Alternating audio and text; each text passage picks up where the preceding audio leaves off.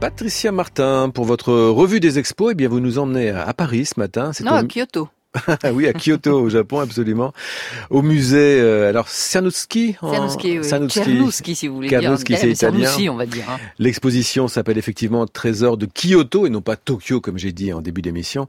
Trésor de Kyoto qui présentera l'art décoratif japonais Rinpa et vous en parlez avec la commissaire de l'exposition? Oui, en fait, c'est des peintures, des gravures, des objets qui sont tous d'un courant artistique. Donc le courant Rinpa, les artistes Rinpa au départ travaillaient pour la cour impériale. Au bout du fil, nous avons Manuela Moscatiello qui est commissaire de l'expo, effectivement bonjour. Bonjour madame.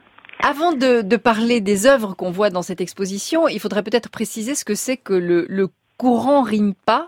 Euh, c'est une création qui est, qui est très ancienne. C'est trois siècles en fait de, création. Hein. Tout à fait, et surtout parce qu'en effet, le public français ne connaît pas Rimpa. C'est la première fois qu'on fait une exposition en France consacrée à ce courant qui est considéré comme euh, l'un des courants majeurs de l'art du Japon. C'est un courant décoratif qui naît au début du XVIIe siècle et qui perdure euh, jusqu'à nos jours, en effet.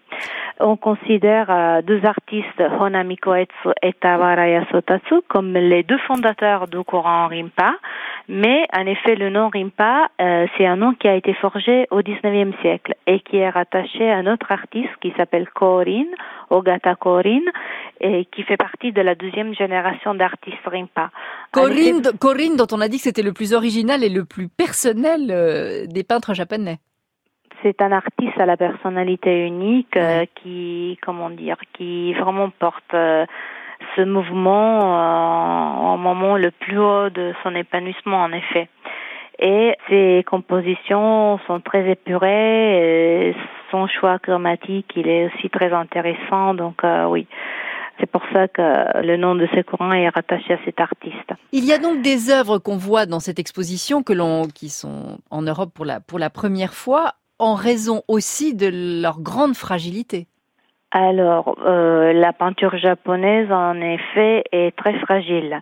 Donc, euh, nous avons eu la chance d'exposer lors des premières quatre semaines de l'exposition une œuvre qui est classée au Japon trésor national, le dieu de vent et de tonnerre de Sotatsu, mais nous exposons en ce moment des autres œuvres magnifiques qui sont justement très fragiles et donc euh, qui seront exposées juste six semaines jusqu'à la fin de l'exposition. Je cite par exemple une paire de paravents magnifiques représentant les fleurs de cerisier à Yoshino par Watanabe Shiko ou bien une autre euh, paire de paravents euh, sur feuille d'or également par euh, un artiste moderne du XXe siècle, Kamisa Kaseka. C'est une paire de paravents en sujet d'iris un autre sujet de l'iconographie Rimpa et notamment de Corinne. Pour ma part, j'ai noté aussi, par exemple, il y a, y a une, alors c'est peut-être plus modeste, mais une boîte à tabac avec une fleur de lotus dessus, elle est absolument splendide. Enfin, c'est la beauté à, l'état pur parce qu'il y a beaucoup d'objets en céramique, en bois, en lac, outre les gravures et les peintures. Notamment dans la dernière partie de l'exposition, dans la dernière section consacrée à cet artiste actif euh, entre la fin du 19e et le début du 20e siècle.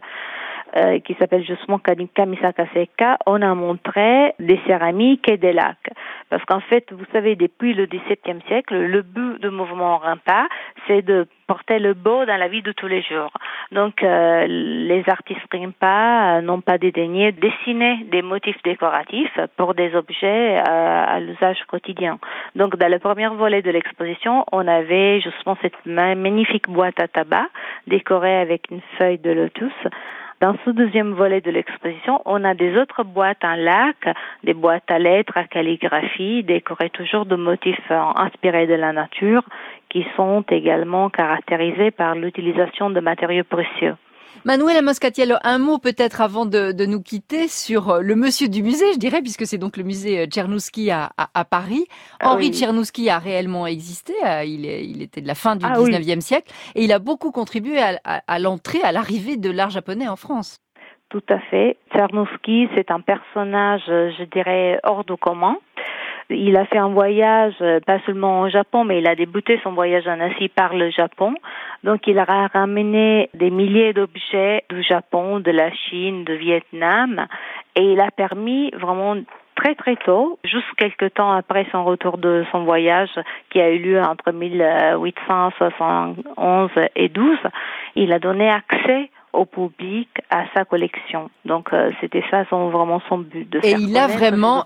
Il a vraiment habité dans cet hôtel particulier, donc euh, avenue Velasquez, là où est maintenant le, le musée. Merci Manuela Moscatiello, Oui. trésor de Kyoto.